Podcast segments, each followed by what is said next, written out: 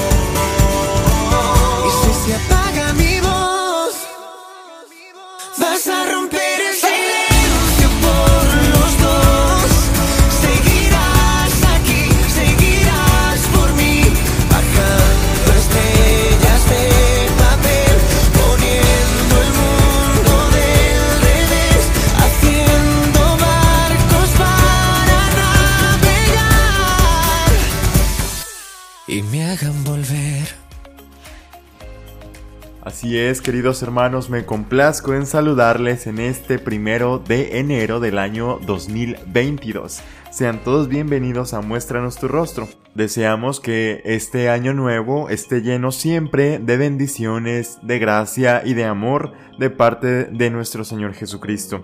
Hoy me gustaría iniciar este programa proponiéndoles reflexionar sobre cinco propósitos que podemos implementar en este año nuevo 2022. Y son en realidad secretos, podríamos decir emocionales e intelectuales, que nos pueden servir durante todo este año para ejercitar nuestra paciencia, nuestra caridad, pero sobre todo nuestro amor hacia el prójimo y hacia nosotros mismos. El primer punto lo hemos denominado vivir el presente. Efectivamente existen hechos y circunstancias que no controlamos, pero el drama y la comedia, los aplausos y los abucheos, los éxitos y los fracasos están en gran parte ligados a nuestras decisiones, actitudes y a las rutas que hemos trazado en nuestra vida. Quien cree en el destino se vuelve conformista, un supersticioso que cree en la suerte y en el azar. Sería un especialista en quejarse. Los conformistas se transforman en personas conquistadas y no en conquistadoras. Los activistas, por el contrario, se convierten en líderes capaces de transmutar los errores en aciertos, las lágrimas en sabiduría, los fracasos en etapas por superar. ¿Cuánta gente vive en el fango del conformismo? Debemos hacer elecciones cotidianas para apagar las llamas de los celos, criticar el control que ejercemos sobre los demás y reflexionar sobre la necesidad de cerrar los ojos ante nuestras debilidades. Al propósito número 2 lo hemos llamado entrenar las emociones. Y les pongo un ejemplo. Ganar dinero genera placer, pero no existe mayor satisfacción que el establecer relaciones sociales e interpersonales con sencillez y espontaneidad.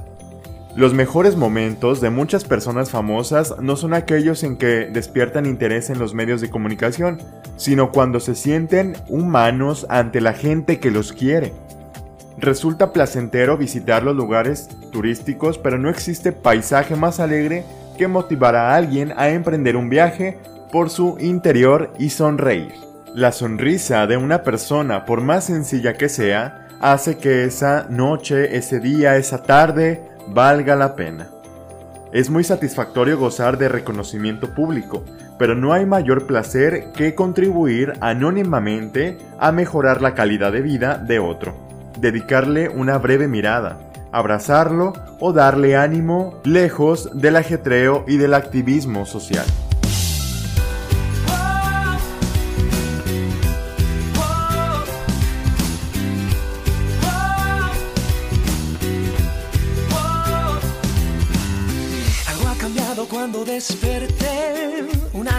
Yo me dibujé y lo demás ya no importaba, lo olvidé.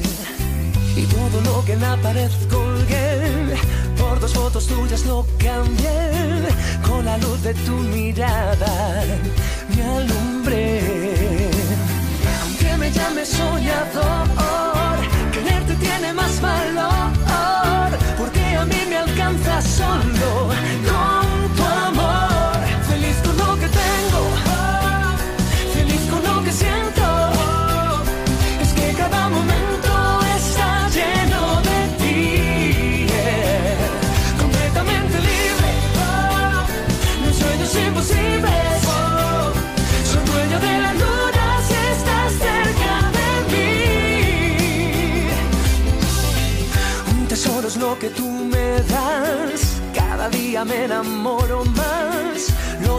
no me importa,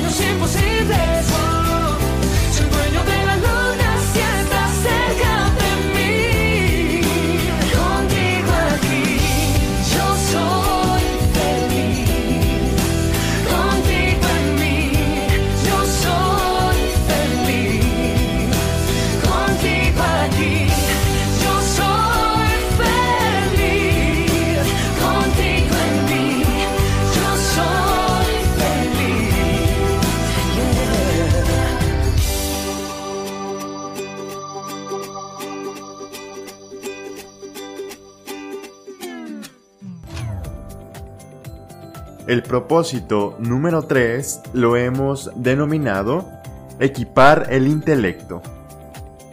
Equipamos casas, equipamos las empresas y los automóviles, pero nos olvidamos de amueblar la mente, las emociones y el corazón con mecanismos de protección, con la maravilla de la sencillez, con el arte de la observación. Entrenarnos en la contemplación de los detalles de nuestro entorno, vislumbrar emociones atrás de las actitudes, intenciones atrás de las palabras y lágrimas detrás de los ojos secos.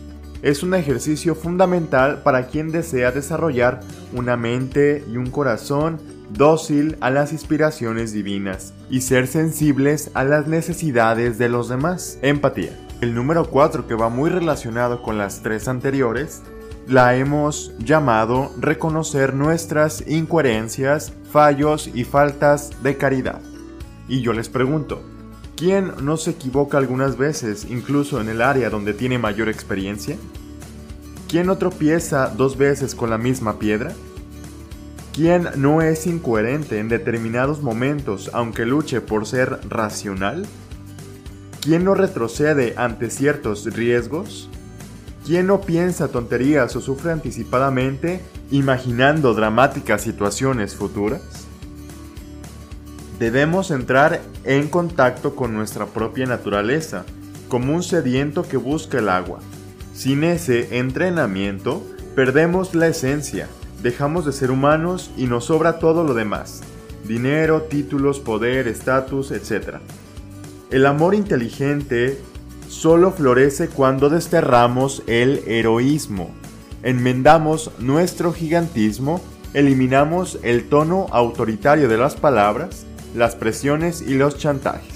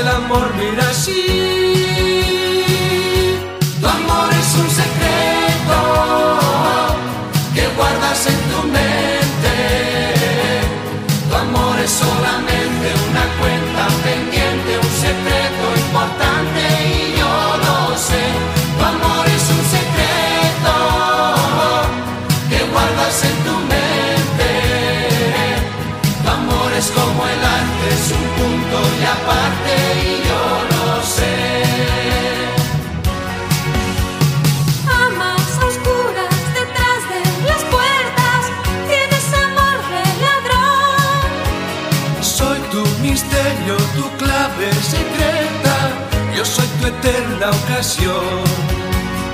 Y se te nota el color en la cara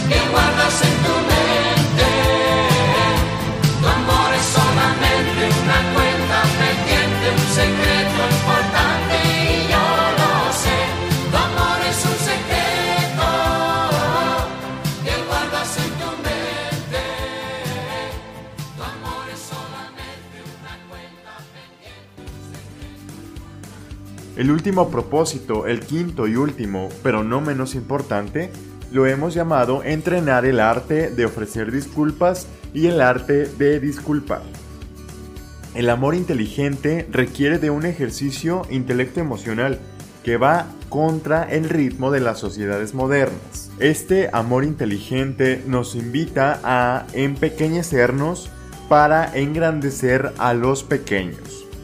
Para eso, ofrece disculpas sin miedo y este amor disculpa a los demás sin mayores exigencias. Ese amor nunca menosprecia a otros para enaltecerse. Existen personas, aunque disimuladamente, se alegran de las desgracias y fracasos de los demás. Ellos recurren a ese instrumento para aligerar el peso de sus heridas. Si conocieran las capas más profundas de las emociones, comprenderían que el amor inteligente prospera cuando ocultamos los dedos que acusan y extendemos las manos para apoyar a los demás. Tal clase de amor es el fundamento de las relaciones saludables entre padres e hijos, profesores y alumnos, parejas y amigos. La ausencia del amor avejenta a los jóvenes y su presencia logra que los más veteranos rebosen de juventud.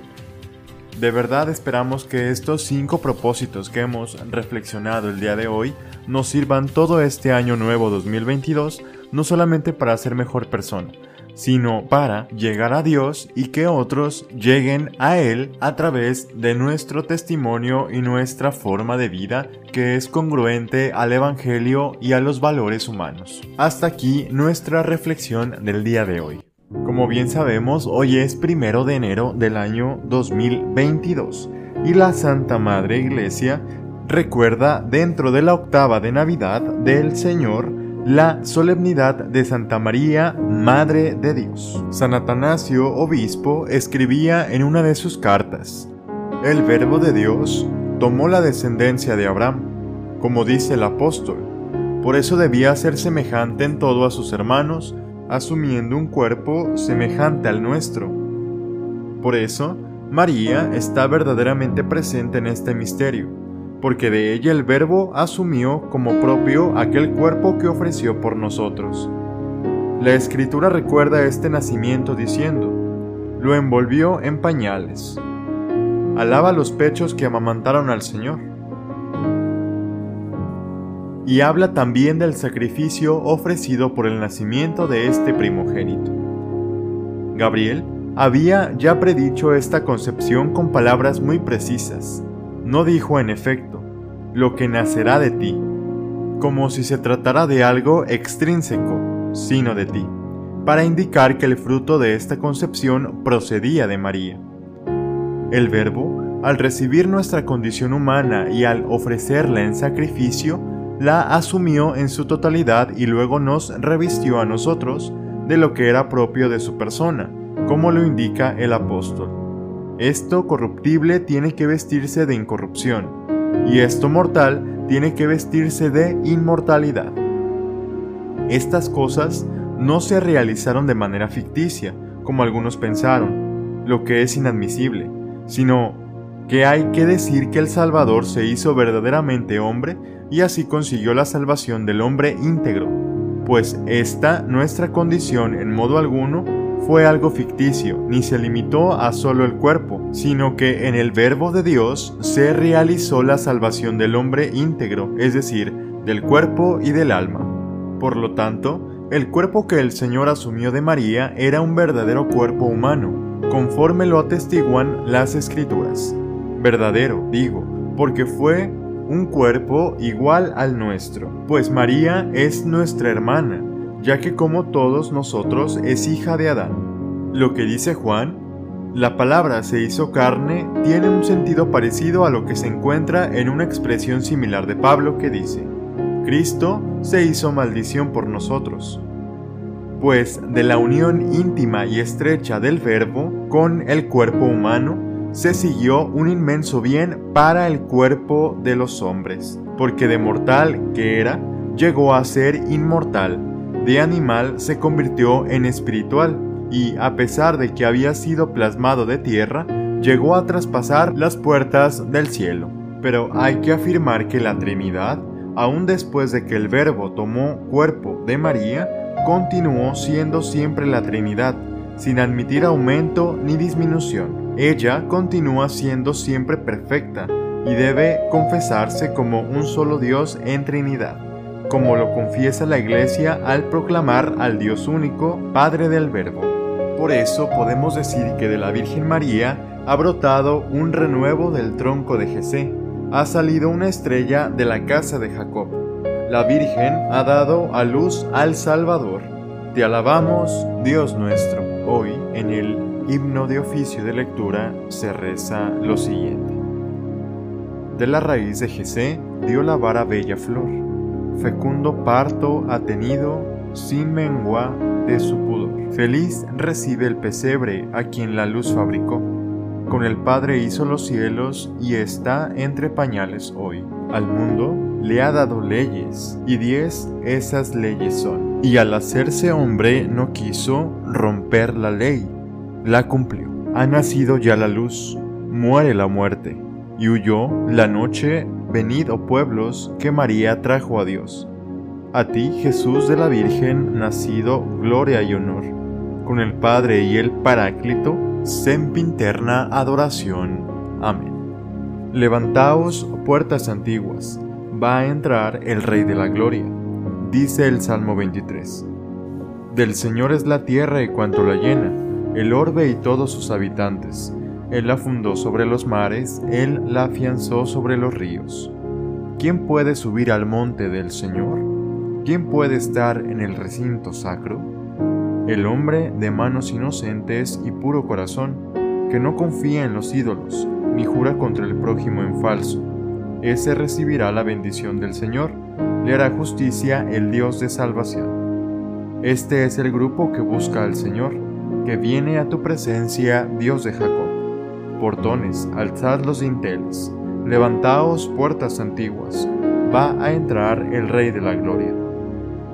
¿Quién es ese Rey de la Gloria? el Señor, héroe valeroso. Portones, alzad los dinteles, levantaos puertas antiguas, va a entrar el Rey de la Gloria. Gloria al Padre y al Hijo y al Espíritu Santo, como era en el principio, ahora y siempre, por los siglos de los siglos. Amén. El hombre ha nacido en ella, el Altísimo en persona la ha fundado. Dice el Salmo 86. Él la ha cimentado sobre el monte santo, y el Señor prefiere las puertas de Sión a todas las moradas de Jacob. Qué pregunta glorioso para ti, ciudad de Dios. Contaré a Egipto y a Babilonia entre mis fieles. Filisteos, tirios y etíopes han nacido allí. Se dirá de Sión uno por uno, todos han nacido en ella.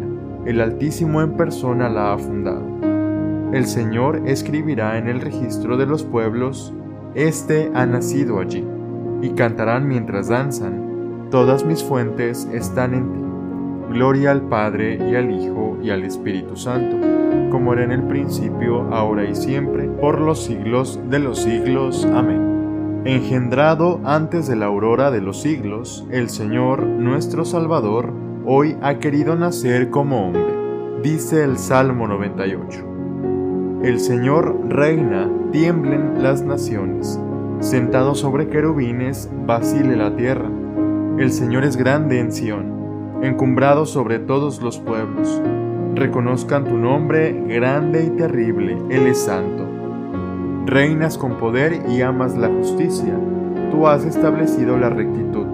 Tú administras la justicia y el derecho. Tú actúas en Jacob. Ensalzad al Señor Dios nuestro, postraos ante el estrado de sus pies, Él es santo. Moisés y Aarón con sus sacerdotes, Samuel con los que invocan su nombre. Invocaban al Señor y Él les respondía. Dios les hablaba desde la columna de nube, oyeron sus mandatos y la ley que les dio.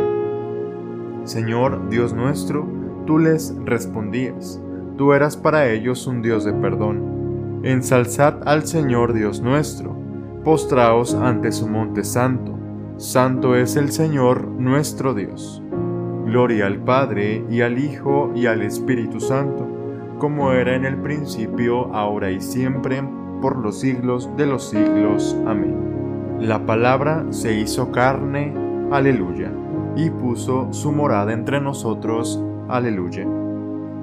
Dichosa eres, Virgen María, que llevaste en tu seno al Creador del universo, engendraste al que te creó y permaneces virgen para siempre. Alégrate María, llena de gracia, el Señor está contigo. Y de esta forma llegamos al final de tu programa Muéstranos tu rostro donde cabemos todos. Gracias a todos los que se comunicaron a las líneas de la cabina de Radio UDEM 90.5, 81 83 36 6162 y 81 83 36 42 03. Gracias a Fray Sergio y a nuestro amigo Asgard desde la cabina de Radio UDEM. Gracias también a toda la producción de Muéstranos tu rostro y les recuerdo que ustedes y yo tenemos una cita el próximo sábado a las 10 de la mañana. Quédense con Radio UDEM 90.5. Yo soy Fray Monchis y muy feliz Año Nuevo 2022. Paz y bien. Hasta mañana.